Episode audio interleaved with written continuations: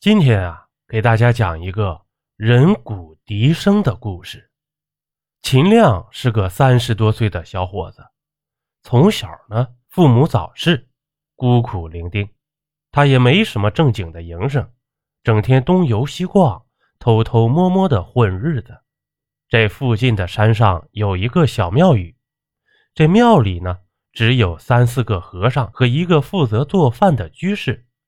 这寺庙的主人法号叫海庆，俗家姓秦，是秦亮的亲叔叔，也是秦亮唯一的亲人。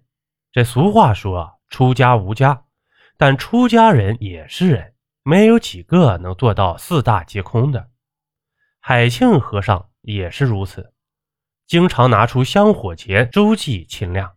海庆有一年拿出两万多块钱给秦亮，他的本意是。你也老大不小了，我接济你没什么，但不是长久之计呀。这干脆呢，这次我给你拿两万，你拿这钱呢去做点小生意。这秦亮接过两万块钱，却没有做生意，也没干什么正经事。这半年光景，两万就花完了。海亮知道后很生气，却又拿这个侄子没有半点办法。后来想了想。就劝侄子秦亮啊，你今年都三十多了，你说你也娶不到媳妇，又没正经工作，你吃啥啥没够，干啥啥不行，你老了可怎么办呢？不如你跟叔叔到庙里出家算了，在贫僧眼前，贫僧还能照看你呀。这秦亮一开始呢是不同意的，然而他平时没有几个朋友，更没有亲属。本身很孤独，又长期住在叔叔的庙里，久而久之也断了尘缘，所以秦亮思虑再三，就同意出家了。这江山易改，本性难移呀！你看影视剧和评书里挺简单，这出家以后不吃素、不结婚就完了。但是真出家以后啊，秦亮就感觉生活索然无味，没有了以前的乐趣。有一次，和其他和尚发生口角，跟人家打架，这个让海庆和尚下不来台。尽管海庆是方丈，但出家人不好明目张胆地袒护自己的侄子，所以海庆把打架的两个人一并赶走了。本来这件事就到此就完了，但是秦亮呢，又来了个节外生枝。他离开寺庙以前，心说：“我就这么走了。”没有点本钱出去，我不还是活不下去吗？到了深夜，趁大家伙都进入梦乡，他偷偷跑进寺庙的大雄宝殿里。这大殿里有的佛像比较小，一米左右；有的佛像比较大，跟他身高差不多。大的佛像也搬不动啊，只能罢手。这小的佛像呢，使劲一挪，里面藏着的金银首饰便能露出来。他把金银首饰塞进自己的鞋子里，把小佛像挪回原位。走出大雄宝殿后，刚要离开寺庙，忽然发现侧殿的门紧锁。自从秦亮出家后，从没进过侧殿。听说这里有镇寺之宝，可惜不曾有机会见到。秦亮找了根铁丝，在门锁里捅了几下，门锁吧嗒一声开了。这拿手电筒一照啊！里面佛龛前只有几个物件一个钵盂，两本佛经，旁边还有一个笛子。庙虽小庙，这佛经自然不是稀世珍宝，但是年头很久，有点收藏价值。而钵盂是铜制的，这都是海庆从自己的师傅那里得到的。因为海庆的师傅也是得道高僧，所以。借着钵盂可以招揽很多香客，这两件东西秦亮不感兴趣，但佛龛前的笛子吸引着他。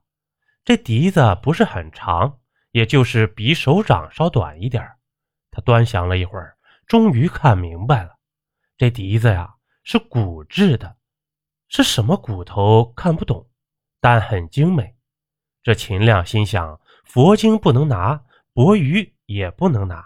虽然不值钱，但我叔叔做法事的时候经常用，拿走了耽误事儿啊。这骨笛呢也没什么用，就是个普通的法器，没见叔叔拿出来过呀。我把骨笛偷走，送到古董市场，没准能卖个好价钱。秦亮把骨笛揣在身上，锁好门，离开了寺庙。回家后，秦亮把偷来的金银首饰换了钱，又去古董市场卖骨笛。可是，古董市场的人都没人看懂这根骨笛，没人肯开价。这秦亮说：“你们不就是想压价吗？跟我来这套，你开个价吧，我差不多就卖。”这人家摇头说：“这东西啊，我看是真不好，也没见过，我不能开价。”低了高了都不好，你还是找专家问问吧。这秦亮一想啊，没人要这骨笛，我自己收藏，什么时候遇到识货的大方买主，我再变卖。那边寺庙里发现丢了东西，这海庆也急了，丢点金银首饰还好说，因为之前的宝贝都在大佛像下面压着呢，这小佛像下面的金银首饰放一起不过一万多块钱。这一万多块钱对海庆来说九牛一毛，但海庆担心呐，这侧殿失窃。等打开侧殿，发现两本佛经和钵盂都在。这海庆叹了口气：“阿弥陀佛，这都是师傅留给弟子的宝贝啊，必似全指着他们装门面呢。”这突然，海庆发现还少了样东西，正是骨笛。他再思忖。我庙里从没失盗，我侄子一走就丢东西，那不用说，就是他偷的。你偷别的还好说，如今偷走骨笛，不是引火烧身吗？那笛子是人骨做成的，侄子呀，你要大祸临头了呀！秦亮现在这日子过得美啊，这手里多了不少零花钱。回家就胡吃海塞，整天无所事事，以酒度日。醉了不醒，醒了不醉。这烟酒糖茶、鸡鸭鱼肉，秦大爷呀是换着花样的享受。而且最近发生了一件喜事，他跟人赌博的时候手气不好，人一闹心，手脚就没处放。他无意的吹了一下那根骨笛，传出来动听的声响。这声音仿佛是鸟儿在唱歌。接下来呢，秦亮玩麻将，手气突然好了，缺哪个牌就来哪个牌。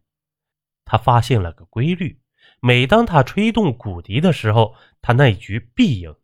以前赌博是输个精光，现在赌博呢是日进百进啊。秦亮好奇，难道这骨笛是神物，能给人带来幸运吗？这有一天呢，海庆老和尚给秦亮打了个电话：“侄子呀，你跟我说实话，庙里丢的东西是不是你偷的呀？”这秦亮不承认：“叔叔啊，我再不是人，能偷你的东西吗？”这海庆责怪道：“你别跟我扯这些，这贫僧什么人没见过？你能欺骗贫僧吗？我告诉你，金银首饰我就不要了，那个骨笛是不是你偷的？”赶快送回来，要不然你会大祸临头的。我告诉你啊，那笛子是法器，是人骨做的法器。你听话，赶快把人骨笛子送回来，要不然你后悔药都没地儿吃。这秦亮心想啊，吓唬谁呢？还人骨笛子，还大祸临头？你不就是要骗我送回骨笛吗？我说你个小庙，怎么香火钱不断呢？不就是这根骨笛带来的好运吗？随即回答道：“叔叔，你真冤枉侄子了。侄子现在做正经生意，已经改过自新了。再见啊！那人骨笛子害人之前啊，必会先让人感到好运，然后再让人遭遇横祸。所以我每天必须诵经祈祷，否则他就会害人。侄子呀，叔叔不是吓唬你。”你赶快把这害人的东西送回来，只有出家人能镇住他。你听到没？喂喂，你说话呀！电话这头呢，只剩下海清和尚还在无可奈何的发愣。这半年以后啊，秦亮偷偷摸摸，又时不时的参与赌博，靠着古笛带来的好运，家里有了几十万的积蓄。不过，没有志向的他已经感到满足，他甚至突然感到日子乏味，比在寺庙里还要乏味。这有钱人的日子啊，也不幸福啊。有一次，他看见马路中央下水道旁边的位置有个古笛，和自己的古笛样子差不多，只是更加的漂亮。如果我有两个古笛会怎么样呢？我会不会长生不老啊？出于好奇，马路上又没有车，他走了过去。走过去却没发现笛子，只见到马路上的井盖开着缝，掉下水道里了。他用脚踹了一下井盖，没踹动，再踹一脚呢，井盖活动一下。忽然，井盖压住了他的那只脚，他的脚竟然拔不出来了。这时，马路上的车突然就多了，在他身旁呼啸而过。车里的人似乎没看见他，所以很快的速度从他旁边掠过。有一辆车还刮了他的胳膊一下，尽管不疼，却把他吓坏了。他越害怕越着急，越着急，那只脚被井盖咬得越紧，他就越拔不出来呀。他想到骨笛能带来好运，赶紧吹响骨笛。只听骨笛传出的声音更加清晰，原来不是鸟叫。是小孩哭喊的声音：“阿爸啦，救我！阿妈啦，救我呀！”这一辆马车出现在他的前面，上面站着一个小孩。那个小孩只有头是完整的，其余部分都是带血的骨架。这秦亮大叫一声：“不好！”马车已经撞向了他。只有他能看见马车和小孩。而马路上的目击者只见到一辆轿车撞在护栏上，恰巧秦亮的位置紧贴着护栏。与此同时，那个骨笛消失了，据说是被一个小孩捡走了。秦亮没有死，但是受了重伤，又毁了相貌，他少了只耳朵和鼻子。从此，秦亮认为自己没面目见人，所以第二次出嫁了。这一次是真心的。他问海庆和尚关于古笛的事，这海庆说呀：“哎，我是密宗传人，这古笛呀，正是密宗的法器。那古笛怎么用人骨做成呢？寺庙里其他人也很好奇呀。”这海庆讲述了一个传说，这还是旧社会的事情。西藏当时是农奴制，奴隶的生命不过就是一根绳子的价格。这奴隶不仅失去了人身自由，生命也得不到保障。在拉萨有这么一个六岁的男孩，父母就是奴隶。小男孩的父亲因为一场重病而死了，只剩下小男孩和母亲过日子。这某天啊，土司要找他母亲陪睡，他母亲不能反抗。正在这时，小男孩从外面回来了，不明白怎么回事。他只看到自己的母亲痛哭的表情，便拿起石头砸向土司。土司的额头被擦破了，一怒之下让管家活活打死了小男孩。这小男孩的母亲没有办法给小男孩报仇，悲伤的他用绳子结束了自己脆弱的生命。这小男孩死后，管家取出他的腿骨做成法器骨笛，献给土司。这土司看见骨笛，很是喜欢呢。时不时的吹响骨笛。又过了一段时间，土司总做噩梦，梦见死去的男孩举着自己的腿骨，一边怒视自己，一边向自己走来。这土司惊醒后，立即找了个法师寻求破解之术。这法师说：“这男孩怨念太深，没人能镇得住他。现在只有一个办法，你拿出钱来供奉这根骨笛，每日我们给他诵经。”助他脱离地狱。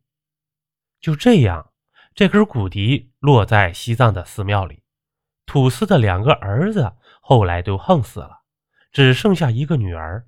土司的财产也落在了他的女婿手里。再后来，西藏发生了一场动乱，寺庙被毁。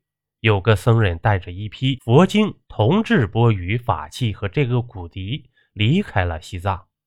这个僧人呢？是海庆和尚的师祖，到了海庆和尚的师傅那一代，海庆得到了其中两本佛经、一个钵盂和这个骨笛。海庆师傅曾经也说过，这个骨笛传出去就是个不祥之物，会去害人的。只有留在寺庙里能镇住它，经过诵经祈福，也会带给出家人祥瑞。这秦亮醒悟，怪不得我听到的是小男孩的哭喊声。现在人骨笛子丢了，我们怎么办呢？海庆和尚又叹气说道：“时也运也。”这骨笛本就是不祥之物，本来也不是贫僧的，丢了也怨不得你，随他去吧。那么这根骨笛去哪儿了呢？在秦亮遭遇车祸的时候，骨笛随着秦亮被撞的冲击力飞了出去，正飞在马路边上。有个小女孩捡到它，这个小女孩叫卓倩，今年五岁。他妈就问：“这笛子哪来的呀？谁给你买的？”这卓倩话还说不完整呢，张嘴回答：“我捡的，扔了。”他妈妈训斥道：“别随便捡东西，多脏，都是细菌。”这卓倩的父亲劝道：“洗洗就干净了，反正没人要，给孩子玩呗。”就知道惯着孩子，早晚孩子让你教坏了。这天在幼儿园里，小卓倩正在睡午觉，突然做了个梦，一个小男孩哭哭啼啼的走过来。嫉妒的望着他，小男孩满身是血。这卓倩朦胧中看不清小男孩伤成什么样，却用小手招呼他：“你是谁呀？一起和我玩吧。”卓倩找出所有的玩具递给小男孩，又把骨笛摘下来送给他，说：“你怎么不说呀？”这小男孩接过骨笛，伤心的哭了。可是他有看见卓倩可爱的模样，又笑了，然后跑掉了。这卓倩就去追，却追不上，只听小男孩喊了句：“你别追我了，会倒霉的。”这一觉醒来啊，卓倩跟老师讲了这个梦。咦，我笛子呢？这找了半天没找到，古倩哭喊着要笛子。老师安慰说：“别哭了，小倩倩，跟老师吃糖去，走。”这时呢，幼儿园的角落里有个小男孩坏笑着。看着没有其他人，他拿出来骨笛，吹了一声，自言自语地说：“这个笛子以后就是我的了。”从此呢，偷走笛子的男孩家里遇到了好运。好了好了，故事讲完了。如果您喜欢主播讲故事，还麻烦你给主播点点关注，来个好评。主播没你不行啊！